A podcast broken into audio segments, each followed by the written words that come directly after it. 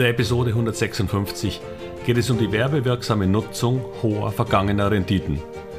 Und leider geht es dabei immer nur um Aktien, die wir gerade nicht hatten. Was wäre alles drin gewesen, hätte ich damals nur gekauft?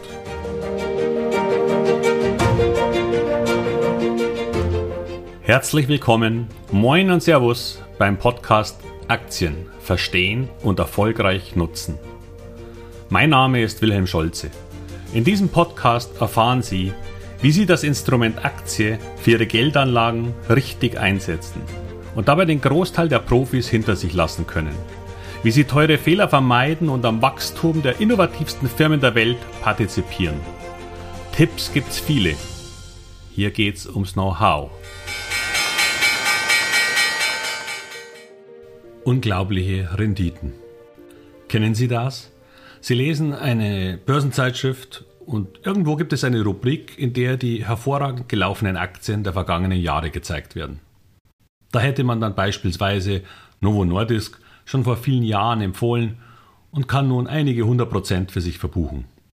Oder Nvidia schon vor fünf Jahren erwähnt und nun schreibt man sich die 1000 Prozent auf den Zettel. Wie wir schon vor x Jahren ja geschrieben haben, weiterhin ein toller Performer und so weiter. Schade, denken Sie sich, und dass Sie diese Aktien verpasst haben. Und auch von der nächsten Empfehlung lesen Sie, dass diese Aktie schon vor zwei Jahren auf der Agenda stand. Wieder mit sehr schönem Gewinn. Nun ist es so, dass diese Aussagen bei seriösen Börsenbriefen und Magazinen auch absolut der Wahrheit entsprechen. Es gibt andere, darauf komme ich später noch zurück, da stimmt das leider nicht so ganz. Doch was Sie da lesen, ist häufig eben nur die halbe Wahrheit. Zunächst ist es schon mal so, dass über die Jahre fast alle Aktien irgendeinmal Erwähnung fanden.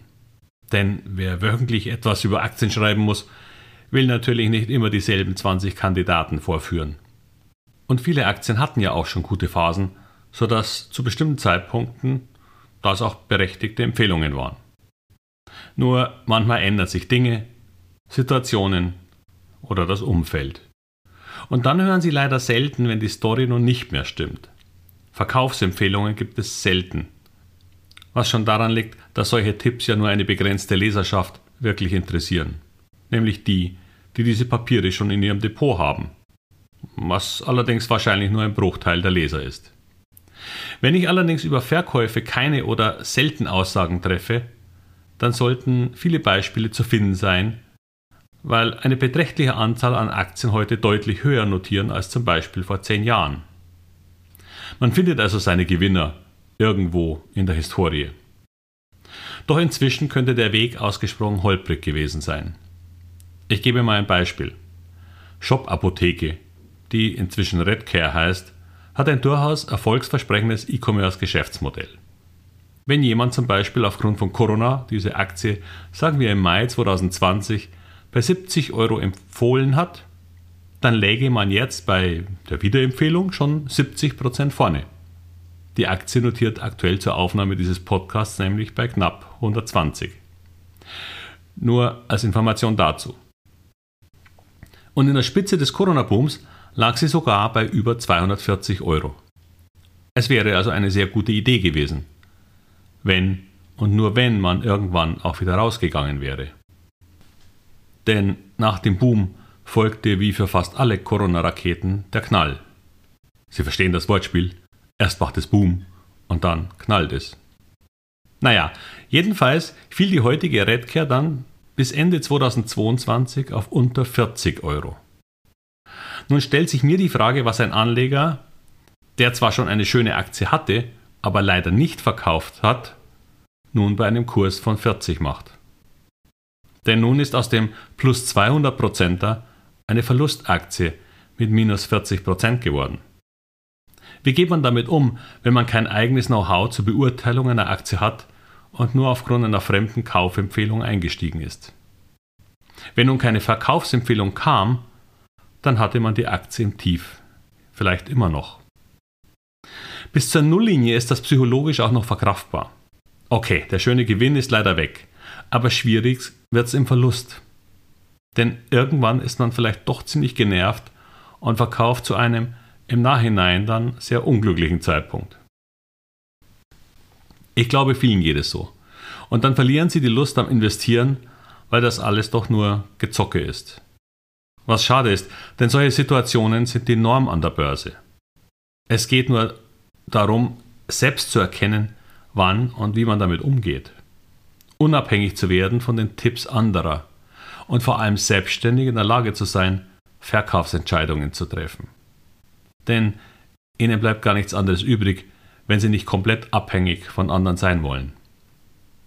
Nun verstehen Sie mich bitte nicht falsch, ich bin keineswegs gegen das Lesen seriöser Börsenbriefe oder Zeitschriften. Im Gegenteil. Denn wenn man nicht den ganzen Tag vor dem Bildschirm sitzen möchte, dann muss man ja auch irgendwoher Ideen für neue Investments bekommen. Solche Tipps oder Stories können eine sehr gute Inspirationsquelle sein, sofern sie begründet sind. Äh, nur nicht, und hier bitte ich die rein auf Chartanalyse bauenden Trader um Verzeihung, aufgrund des Bruchs irgendeines gleitenden Durchschnitts. Denn hier in diesem Podcast spreche ich immer von Investments, die über Monate und Jahre gehalten werden sollen. Wenn alles gut läuft. Leider tut es das aber nicht immer, weshalb Sie solche Veränderungen erkennen sollten. Nicht wenige sind durch gesunden Menschenverstand sogar vorhersehbar. Sie müssen ihn nur ein wenig trainieren und wissen, wo Sie hinsehen sollten. Und wo genau Sie hinsehen sollten, damit beschäftigt sich ja die Masterclass mit einer Vielzahl von Bereichen und Beispielen. Dann warten Sie bei Tipps und Börsenartikeln nicht auf die Folgeentscheidungen bzw. Empfehlungen. Denn das passiert leider selten und häufig auch spät. Aber das liegt, wie schon gesagt, in der Natur der Sache. Diesen Part des Investierens in Aktien müssen Sie als Anleger leider selbst übernehmen. Wobei ich durchaus verstehen kann, wenn man das lieber abgeben möchte. Doch das richtige Verkaufen ist, wie ich immer wieder betone, eine der wichtigsten und unterschätztesten Fähigkeiten beim Investieren in Aktien. Was Sie leider seltener sehen, sind all die Aktienideen, die nicht so gut gelaufen sind. Verlierer, die aufgrund von Veränderungen des Umfelds, schlechten Managements oder einer schon vorher viel zu hohen Bewertung beim Einstieg eine sehr unglückliche Performance hingelegt haben. Wie gesagt, die Welt verändert sich kontinuierlich und ein Tipp von heute kann morgen schon keine gute Idee mehr sein. Daher mein Spruch, Tipps sind vergänglich, Know-how nicht. Leider, aber auch verständlicherweise tauchen viele der weniger glücklich gelaufenen Aktien eine ganze Weile nicht mehr auf. Und so entsteht eine verzerrte Wahrnehmung von erfolgreichen Investments. Das ist so, nur müssen Sie das einfach wissen. Viel schlimmer sind übrigens die von mir als Börsenbriefchen bezeichneten Tippgeberausgaben. Hier habe ich schon Performance-Erfolge gesehen, die an Wunder grenzen. Keine Verluste, immer hohe Gewinne und das mit nachvollziehbaren Aktien. Nur, wenn man genauer hinsieht, stellt man fest, dass der Kurs des Einstiegs zufällig mit dem Tages- und Jahrestiefskurs zusammenfällt. Und die Performance wird ausgewiesen als das, was möglich gewesen wäre – nämlich der absolute Höchstkurs, irgendwann nach der angeblichen Empfehlung. Nur, dass sie niemals erfahren hätten, dass dies der Verkaufszeitpunkt hätte sein müssen. Das wäre dann so, als ob man bei Redcare nicht einmal bei 70 eingestiegen wäre, sondern schon beim Jahrestiefstand des Jahres 2020 im März bei 36,90. Die sagenhafte Rendite mit dem potenziell möglichen Verkaufskurs von 249 Euro in 2021 ergibt dann in der Nachbetrachtung eine Höhe von 575 Prozent. Hier wird quasi gleich zweimal geschwindelt. Beim perfekten Einkauf und einem ebenso perfekten Verkauf. Und das dann für eine ganze Anzahl von Aktien. Wer allerdings nur die Tabelle sieht, dem wird ganz schwindlig von so viel Erfolg. Daher, wann auch immer Sie so wunderbare Zahlen sehen, nehmen Sie sich nicht nur in Acht, sondern am besten reißaus. Sie werden auf Dauer wenig Spaß haben, sogar wenn natürlich auch von dort mal gute Empfehlungen kommen können. Doch im Grunde werden Sie so nur geködert. Versuchen Sie doch einmal die Liste der nicht gut gelaufenen Empfehlungen zu bekommen. Selbst wer an der Börse sehr erfolgreich ist, wird immer nur Teile von solchen Erfolgsstories mitmachen. Doch das genügt schon, um eine sehr gute Rendite mit Aktien erzielen zu können. Auch ich hatte schon mehrere Verzehnfacher im Leben aber leider auch eine Menge Verlustbringer. Das ist so an der Börse. Die Summe macht es. und die Summe ist immer kleiner als die Top-Ideen. Leider. Sonst wäre Jeff Bezos wohl schon hinter mir in der Geldrangliste. Naja, ich arbeite dran.